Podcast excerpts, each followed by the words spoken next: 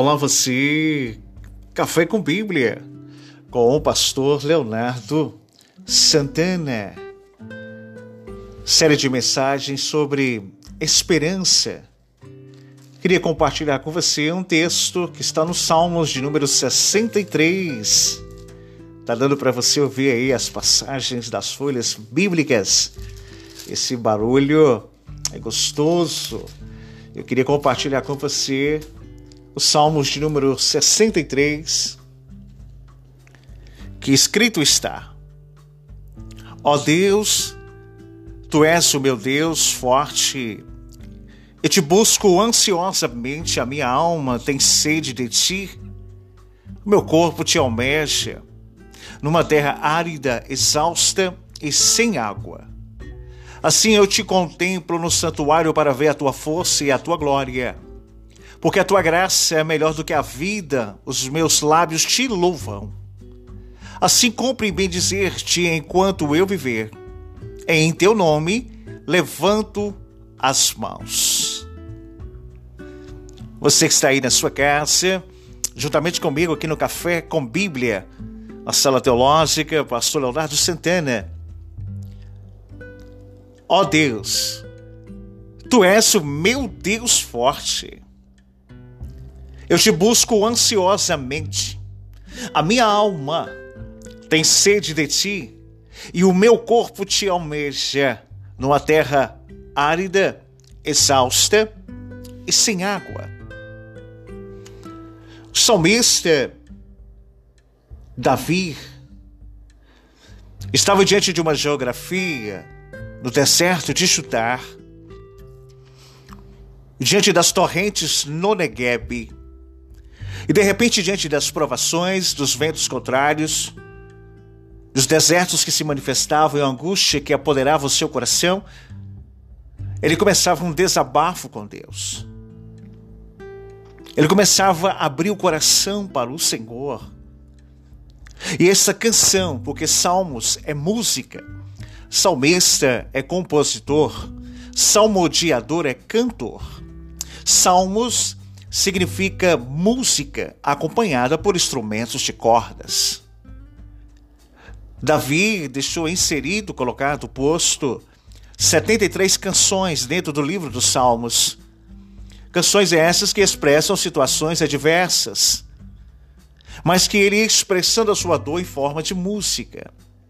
É como se as notas se subiam diante do coração e a graça. Porque Deus recebe a adoração. Porque o poder de uma canção que sobe é a manifestação de um Deus que desce. Para poder abraçar em tempo de escassez, para poder enxugar as lágrimas que se derramam. Por isso que ele diz em Apocalipse capítulo 7, verso 17: "E eu enxugarei do vosso rosto todas as lágrimas". A música tem esse poder de mexer com Deus lá em cima e ele vem intervir no percurso da nossa jornada aqui embaixo. Os Salmos de número 63, as circunstâncias que cercavam davam-nos a expressão de um desabafo ou em uma inspiração à oração como, por exemplo, ao ver uma corça sedenta em busca de água, dizia: Como a corça que suspira pelas águas. Por ti anseia a minha alma, como diz o Salmo 42, verso 1. Um desabafo diante de uma situação que se consome.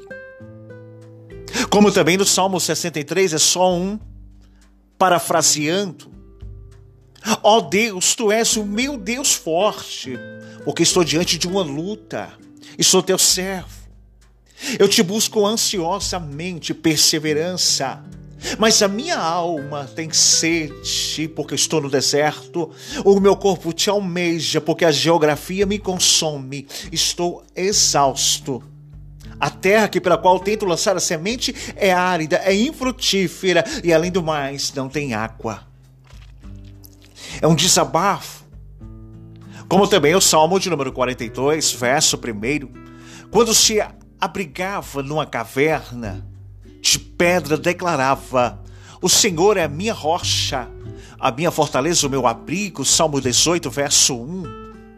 Parafraseando momentos de desafios constantes em forma de músicas presentes, como o Salmo de número 23, verso 1.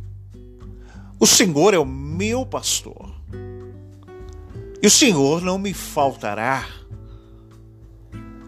Pode me faltar tudo, o que não me pode faltar é o Senhor. Como também está no Salmo de número 44, verso 4, que no meio de uma tempestade de trovões orou dizendo: Ouve-se a voz do Senhor sobre as águas, troveja Deus da glória. Imagino Davi sentado com a sua harpa louvando ao Senhor Abrindo seu coração diante de Deus, ele contava para Deus o que lhe acontecia em forma de música. Era uma expressão de um desabafo, daquilo que ele sentia em forma de sentimento, expressando para Deus em forma de notas. A palavra do Salmo 63 vem dentro de um contexto teológico de 2 Samuel, capítulo 15, o momento da vida de Davi, em que estava cercado por conflitos de relacionamento. Já tinha sido perseguido por Saul, teve um envolvimento adúltero com Betseba. Em 2 Samuel, capítulo 11, do verso 1 ao 10, tinha sido repreendido severamente pelo seu amigo, o profeta Nadã, em 2 Samuel, capítulo 12, verso do 1 ao 15. Aminon, seu filho, havia abusado da sua irmã Tamar. No capítulo 13 de 2 Samuel, do verso 1 ao 10.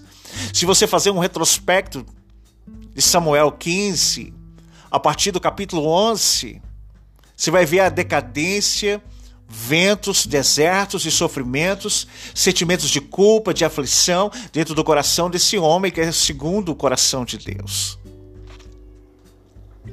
Em 2 Samuel, capítulo 13, a partir do verso 19 ao 32, a partir de então, Absalão persegue a Davi para se tomar o trono do pai. Em 2 Samuel capítulo 15, verso 1 ao 20, percebe-se que deste capítulo 11 ao 15, como eu mesmo disse no prefácio do meu falar, de 2 Samuel, Davi entra em um declínio familiar desde o adultério com Betseba.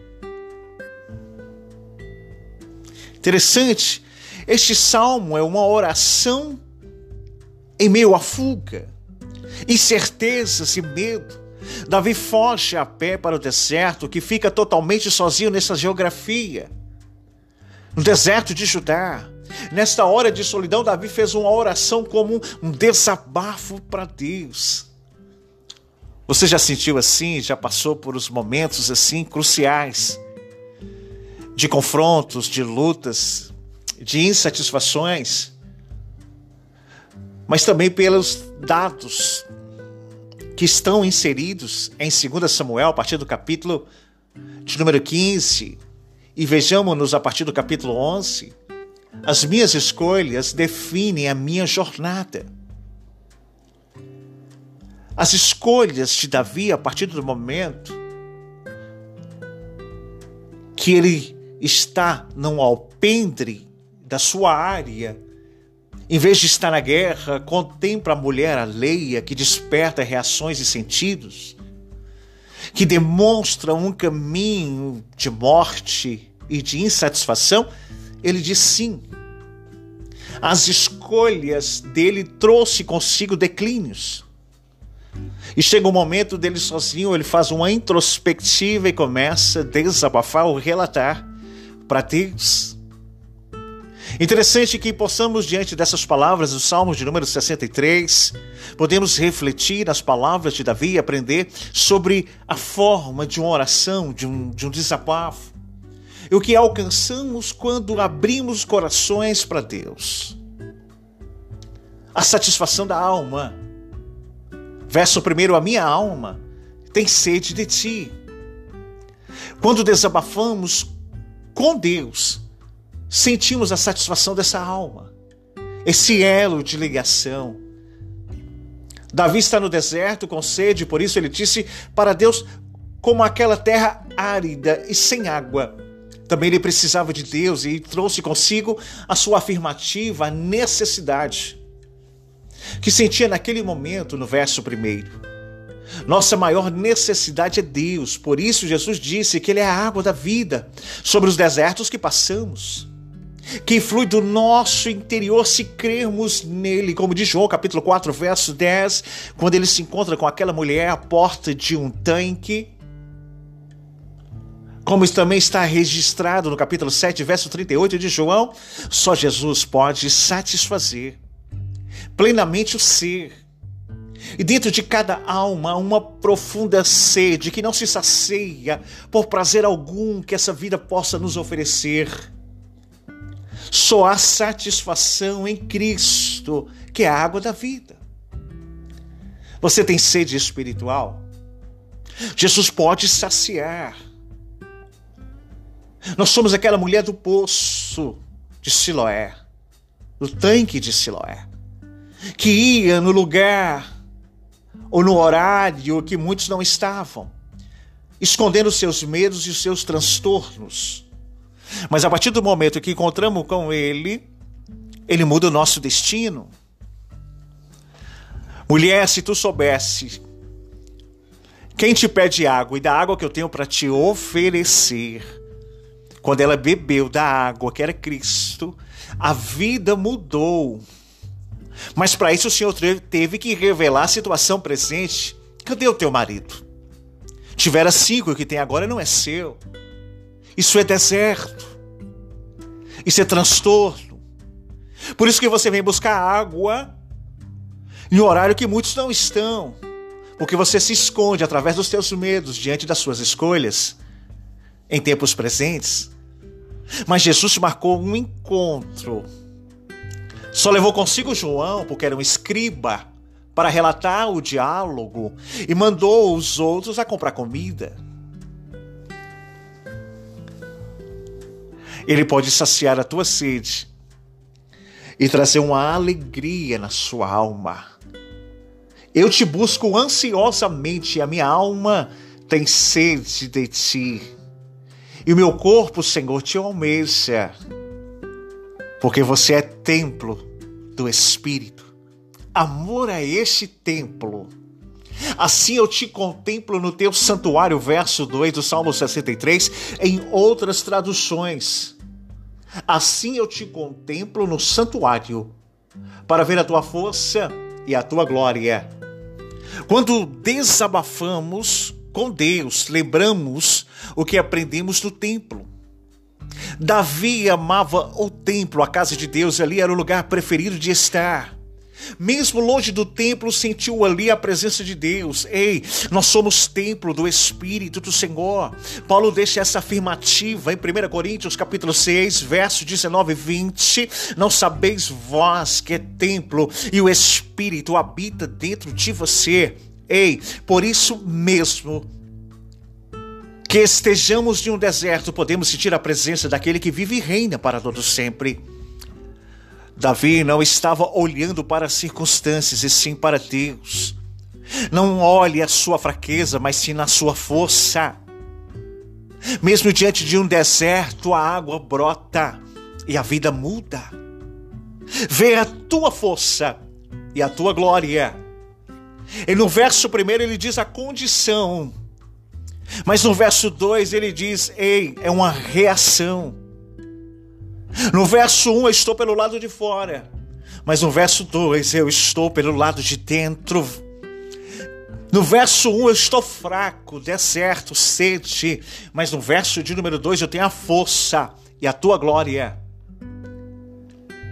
Ele nem se lembrou dos problemas porque estava ali meditando na palavra de Deus e ouvia no templo. Em momentos de lutas, podemos fechar os nossos olhos e crer no invencível. 2 Coríntios capítulo 5, verso 7.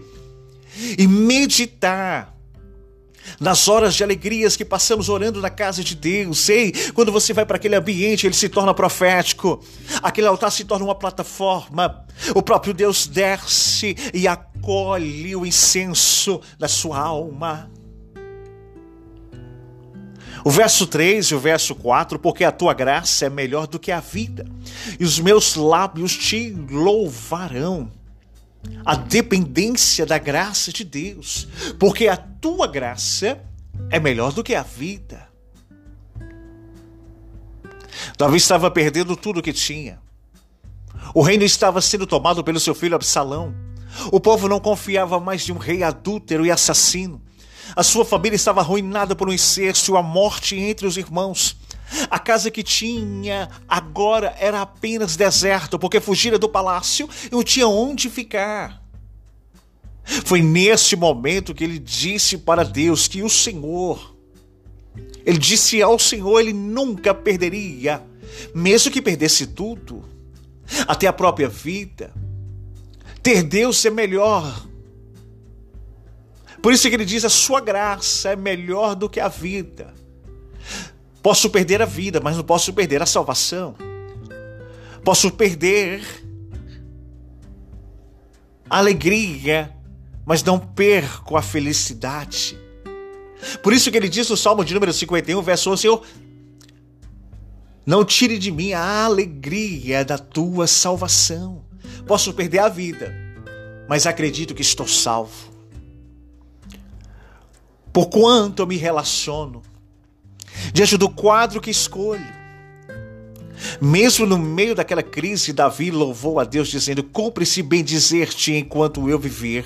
Em teu nome levanto as minhas mãos, diz o verso 4 do Salmo 63. Ele desejou, mesmo que não vivesse muito, mesmo que estivesse perto do fim, queria continuar louvando o Senhor enquanto eu viver, disse ele, cantando erguendo as minhas mãos.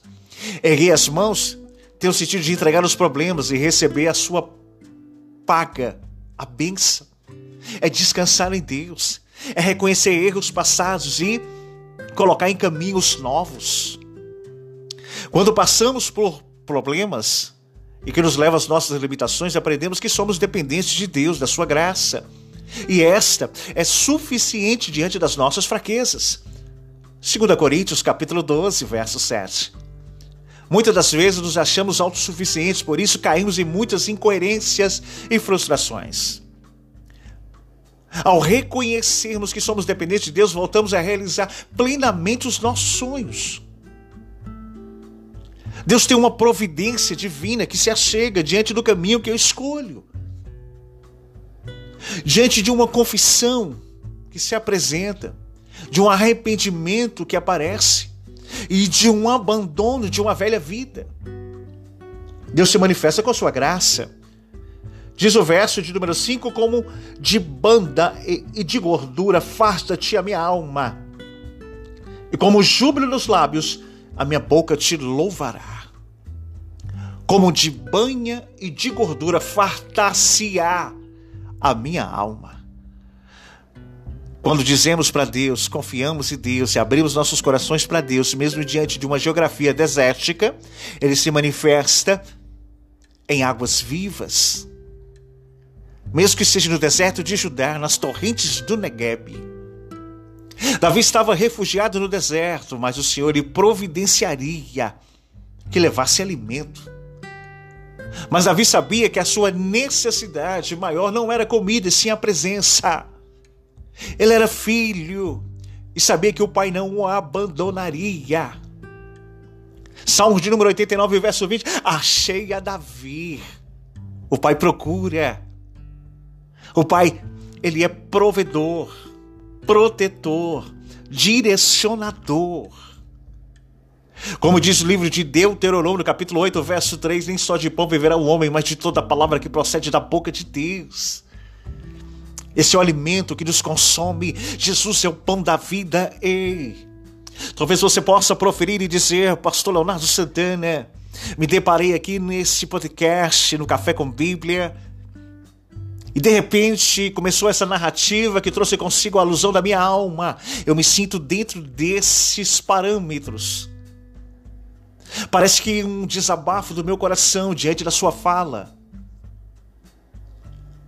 Mas eu quero te proferir e dizer que Jesus é o pão da vida. Ele que satisfaz a nossa alma, mesmo que estejamos em desertos constantes. Deus é contigo, mesmo sendo pobre de tudo. Ele está no meio da tua jornada, Ele é o teu pastor e Ele não te falta. Aprendi a viver contente em toda qualquer situação, dizia já Filipenses capítulo 4, verso 11. E tudo que posso naquele que me fortalece, diz o verso 13. É no meio das crises, das dificuldades que vemos sempre a providência e a provisão de um Deus que sustenta, de um Pai que supre. Como diz Mateus capítulo 6, verso 8. Ei, o Senhor Jeová Jireh, Deus provedor, Gênesis 22, 13 e 14. O Senhor proveu para si o sacrifício, meu filho. Descansa. Diz o verso 6 e 7 na sua síntese: No meu leito, quando a ti me recordo, a sombra das tuas asas eu canto jubiloso. Depois que passa a crise, podemos fazer uma introspectiva dos momentos de superação e de lutas. Diante do descanso que estou pela escolha que faço. Quando Davi estava no palácio, em sua cama real, sempre orava e pensava em Deus. Porém, ali no deserto não havia palácio nem cama, mas Davi se deitou e começou a lembrar das bênçãos de Deus em sua vida. Recordou das vitórias que alcançara diante do Senhor. Preferiu deixar a amargura e se deliciar nas boas lembranças que tinha sobre a sua vida. Está na hora de você fazer uma limpeza no coração. Tirar esses momentos que lhe tormentam e trazer a lembrança aquilo que me traz a esperança. No deserto não havia muita opção de sombra, contudo, Davi declarou estar em Deus, como descansar numa sombra fresca, no verso 7. Também não tinha instrumentos musicais que Davi gostava de ouvir, tocar, acompanhar, adorar, mas mesmo assim não impedia de abrir a boca e dizer canto jubiloso. Muitas das vezes achamos bonito cantar na igreja ao som de muitas vozes, instrumentos, mas quando estamos sozinhos, no meio de um deserto, encontramos forças para louvar. Davi é um exemplo de um adorador em qualquer circunstância, mesmo diante de situações extremas. É no meio das dificuldades que estamos sozinhos. É o esconderijo do Altíssimo, a sombra do Onipotente, descansaremos, diz o Salmo 91, verso 1. Não importa a geografia, o que importa é a presença. Podemos louvar a Deus apesar das suas circunstâncias, porque Ele continua sendo digno de toda adoração aonde eu me desapego das coisas materiais. A minha alma se apega em ti, e a tua destra me ampara. Diz o verso de número 8 do Salmo 63. Essa altura, Davi não tinha mais apego às coisas materiais. Não, não, não, não. O que ele tinha apego era ao Deus, ao Pai, porque ele se sentia filho. Vivemos em um mundo tecnológico, materialista, exclusivista, onde a verdade espiritual não se completa diante das ilusões que se trazem um mundo virtual. Mas uma coisa eu quero ressaltar: passarão os céus e a terra, mas a sua palavra não passará. Caixão não há gavetas, mas a identidade de filhos te levam a posições elevadas.